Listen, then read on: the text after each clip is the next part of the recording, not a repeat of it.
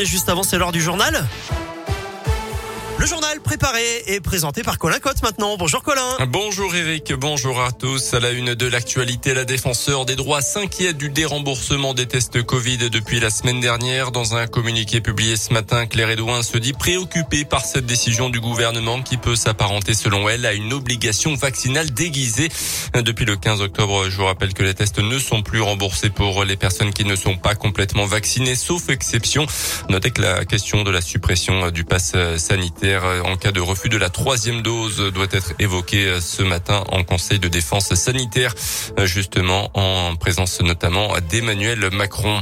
Dans le reste de l'actualité, dans un homme de 80 ans retrouvé légèrement blessé mais en vie la nuit dernière à Saint-Étienne sur Chalaronne, il s'était perdu dans sa propriété de 20 hectares depuis le milieu d'après-midi.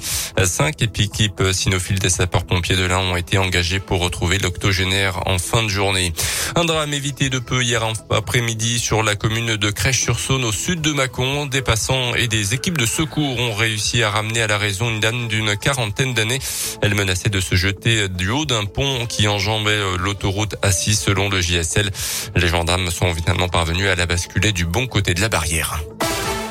Dans le reste de l'actualité, le procès de Karim Benzema et de trois autres personnes a débuté ce matin devant le tribunal correctionnel de Versailles dans l'affaire du chantage à la sextape de Mathieu Valbuena. Ce dernier a déclaré ce matin s'être senti en danger lorsqu'il a appris l'existence de cette vidéo en 2015.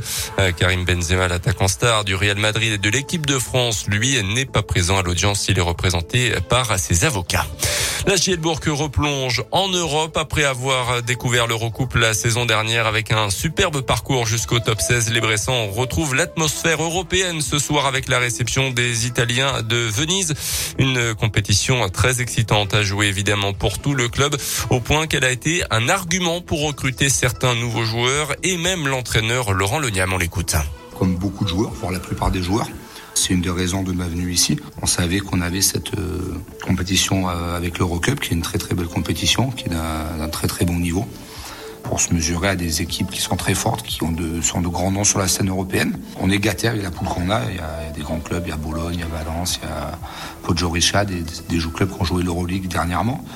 Voilà, on est un petit, un petit peu les petits poussés de la compétition face aux équipes qu'on a dans la poule, mais on n'a aucun complexe à avoir ni aucune pression. Donc ce que j'espère, c'est gagner le maximum de matchs, ça c'est sûr, et puis on verra où ça nous mène.